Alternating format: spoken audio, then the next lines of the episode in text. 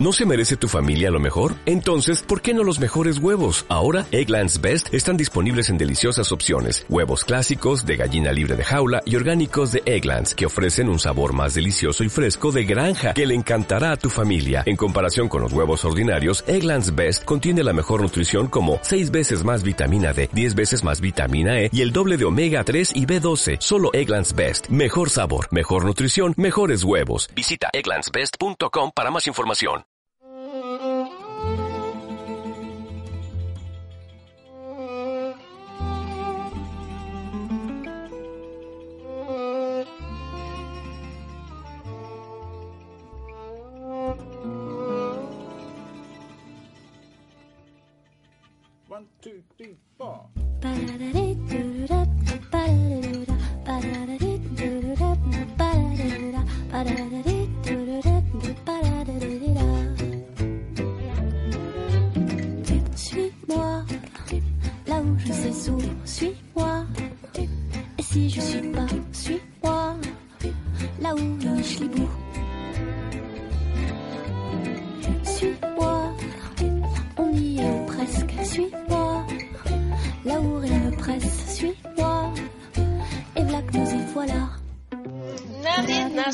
Siendo un buen chef, se aprende practicando. Julia Childs.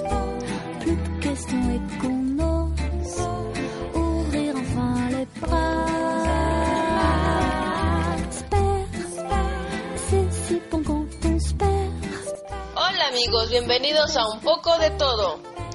Hola, soy Eli. Les habla su amiga Melanie. Este podcast está ubicado en el tema de cocina. Y díganme, ¿a quién no le gusta comer? Hola, mi nombre es Carla y les estaré dando algunos consejos sobre recetas de cocina que estarán escuchando a lo largo de este podcast.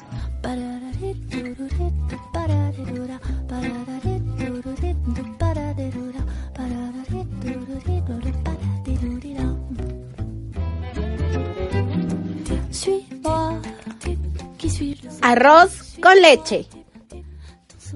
Para este arroz con leche necesitas 100 gramos de arroz redondo, un litro de leche entera, un trozo de cáscara de limón y uno de naranja, una rama de canela, canela en polvo, 70 gramos de azúcar y 10 gramos de mantequilla. Para la preparación, en una olla de cazuela ponemos la leche, el arroz, las cáscaras de los cítricos y la rama de canela. Calentamos a fuego medio mientras no dejamos de remover. Cuando esté caliente pero que no llegue a ebullición, pues la leche pasado los 90 o 100 grados se quema y coge un regusto muy desagradable. Dejamos cocer, removemos cada 5 minutos para asegurarnos que el arroz no se pegue y para liberar su almidón así nos quedará más cremoso. Esta receta de arroz con leche, recuerda, no debe de llegar a hervir a borbotones fuertes en ningún momento. Pasado unos 45 minutos aproximadamente, cuando el arroz esté casi hecho, recuerda remover cada 5. Añadimos el azúcar, dejamos cocinar 10 minutos más hasta que el arroz sí que sí esté bien blando. Apagamos el fuego y añadimos la mantequilla. Quitamos las cáscaras de canela en rama y mezclamos bien. Dejamos templar. Sigue mezclando de vez en cuando, mientras lo dejes de templar, para que no salga costra por la superficie. Cuando haya templado algo, ponemos el arroz con leche en nuestros vasitos individuales en donde lo vayamos a servir. Puedes decorar con un trocito de rama de canela que usaste para infusionar o espolvorea encima un poco de canela molida para darle el toque final. Esta receta es muy deliciosa.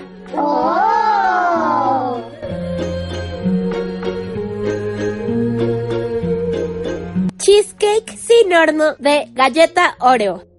Para esta receta necesitaremos 25 galletas Oreo que equivalen a 300 gramos, 150 gramos de mantequilla a temperatura ambiente, 500 gramos de queso crema tipo Filadelfia. Si tú no consigues tipo Filadelfia puedes utilizar el queso crema que te queda a tu alcance, 500 gramos de nata para montar, también conocida como crema de leche o crema para batir, 2 cucharadas que equivalen a 15 gramos de gelatina neutra, que en este caso es grenetina sin sabor, y 80 gramos de azúcar. Para esto separamos las galletas de la crema, quitamos una de las galletas y después con la ayuda de un cuchillo separamos la crema de la galleta. Ponemos la crema en una cazuela grande y las galletas las trituramos ligeramente con la mano y la colocamos sobre una licuadora trituren bien. Si no tienes licuadora puedes utilizar una batidora manual. Cuando haya quedado una especie de arenilla fina, reservamos en un plato aproximadamente un tercio de galleta triturada. A los dos tercios restantes le añadimos la mantequilla a temperatura ambiente y volvemos a batir para que se entregue bien ambos ingredientes. Esto será la base de nuestra tarta. Añadimos esta mezcla sobre un molde para tarta desmontable con estas cantidades. Ya utilicé uno de estos 20, pero ustedes pueden utilizar como un tamaño similar sin problemas. Con una cuchara esparcimos toda la mezcla de galleta y mantequilla por toda la superficie, apretándolo bien, sin dejar huecos libres. Después metemos en la nevera mientras hacemos el siguiente paso. Ponemos la cazuela donde tenemos las cremas de la galleta a fuego suave. Echamos la nata, el queso crema, el azúcar y la gelatina. Removemos constantemente hasta que se derritan todos los ingredientes. Esta mezcla no debe de llegar nunca a hervir o cogería un gusto muy desagradable. Para la gelatina o gelatina sin sabor es importante que la hidratemos primero. Cuando esté bien deshecho lo añadimos sobre la base de galleta, dejamos reposar 10 minutos y después volvemos a meter a la nevera un mínimo de 4 horas. Mejor si es toda una noche entera, pero si tienes prisa las 4 horas están perfectas. Al día siguiente espolvoreamos un poco de azúcar o de galleta y listo. La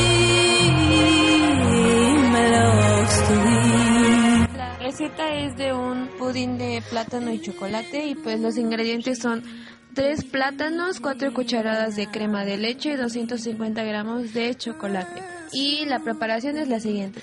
Tienes que pelar los plátanos y ponerlos en un recipiente y triturarlos con un tenedor. Después mezcla la crema de leche con el chocolate. Posterior añade el puré de plátano a la mezcla de chocolate y reserva en el refrigerador por una hora. Y pues después ya estará listo y lo podrás disfrutar.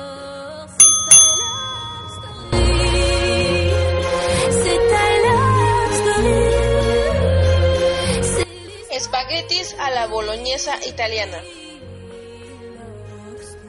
Los espaguetis a la boloñesa son una de las formas más típicas y conocidas de hacer. Toma nota de los siguientes ingredientes.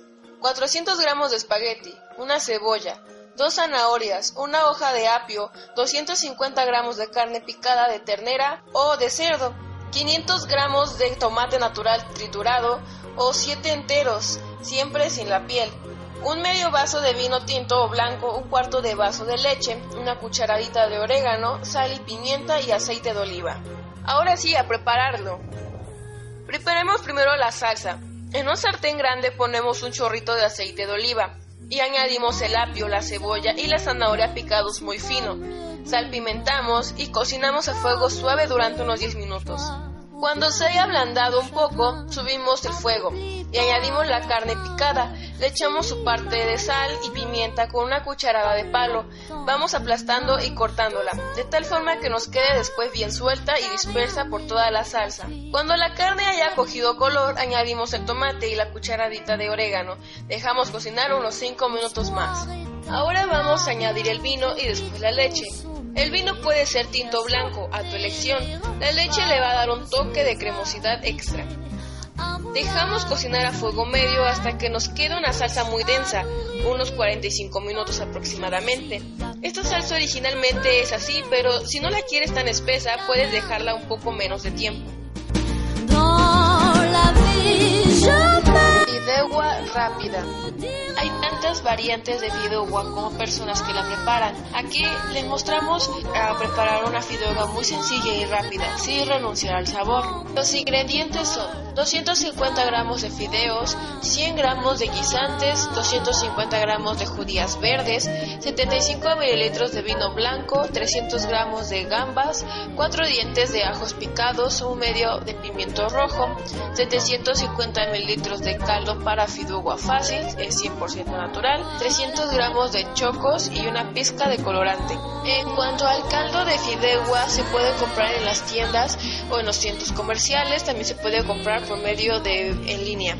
Ahora vamos a preparar esta fideuá. Primero vertemos los fideos en la paelera con un poco de aceite, removemos hasta que se doren y retiramos.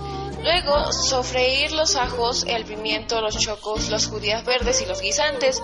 Después, añadir el caldo para fideuá fácil 100% natural de gallina blanca, el vino y el colorante.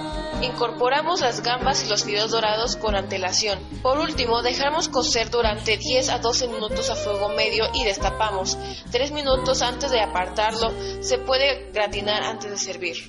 También ese platillo tiene algunos truquitos para que estos fideos queden más preciosos. Para que los fideos no se levanten y te queden una fideuá sabrosa y bonita, hay un truco infalible. Introduce la cazuela en el horno a 180 grados durante 10 minutos. Y ahora sí, solo queda comer y probar esta sabrosa fideuá. A continuación les ofreceremos algunos tips al momento de cocinar para aquellos que son principiantes.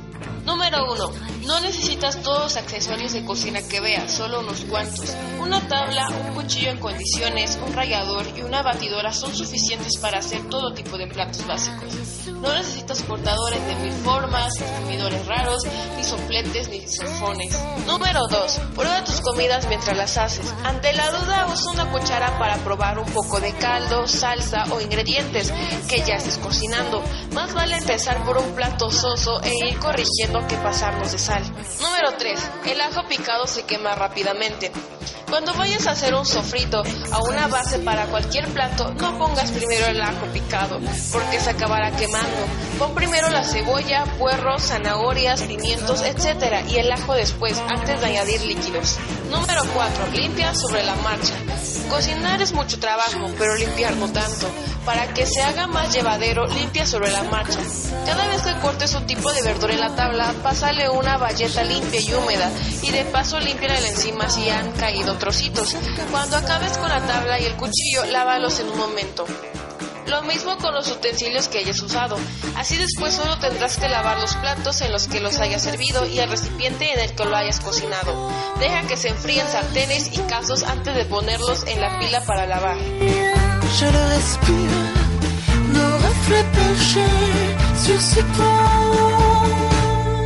Ahora escuchemos sobre los chefs más reconocidos. Uno de los mejores chefs de nuestro país es Enrique Olvera. Es originario de la Ciudad de México. Olvera es reconocido como uno de los mejores chefs a nivel mundial. Su cocina tiene a México por todas partes, pues su país siempre es un punto de partida en los platillos. A los 19 años viajó a Nueva York para estudiar, lo cual le permitió pues tener una vista externa sobre la gastronomía mexicana. Otro de los mejores chefs es Jorge Vallego, quien estudió en el Centro Culinario Ambrosía en la Ciudad de México. Después de trabajar en el Caribe, ser el, chef ejecutivo de diversos restaurantes y cocinar para el reconocido Noma en Copenhague, Vallego inició su propio restaurante junto con su esposa. Pues en nuestro tercer puesto tenemos al chef Ricardo Muñoz Zurita. Es un chef preocupado por rescatar, divulgar e investigar a fondo la cocina mexicana y sus raíces. Por ello, en la revista Time, pues hicieron un artículo de él donde lo nombraban profeta y preservador de una tradición culinaria. Aquí tenemos a una chef que es muy muy buena, llamada Elena Reigadas. Tiene reconocimiento a mejor chef mujer de Latinoamérica del 2014. Su pasión y dedicación la llevaron a crear Rosetta, restaurante en la posición 33 de los 50 mejores restaurantes de América Latina. Otra de las mejores chefs es Patricia Quintana. Ella se ha dedicado por más de 45 años a la investigación de los orígenes de gastronomía mexicana. Estudió en Suiza, Canadá y Francia, para luego regresar y dar lo mejor a nuestro país. Es embajadora culinaria de México por la Secretaría de Turismo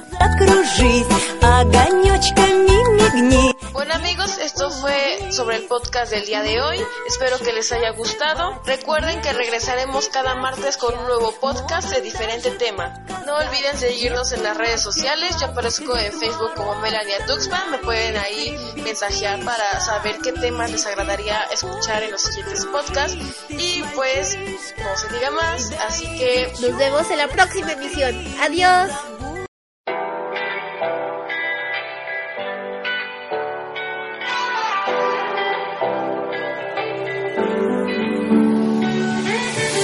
You say love is messed up.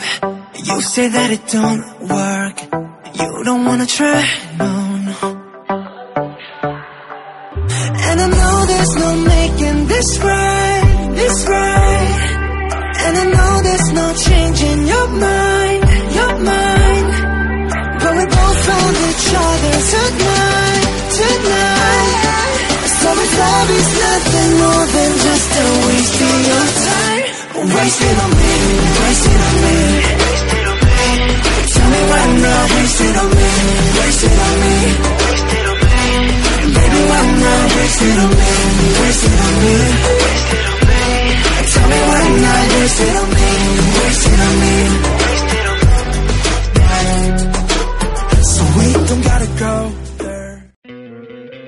¿No te encantaría tener 100 dólares extra en tu bolsillo?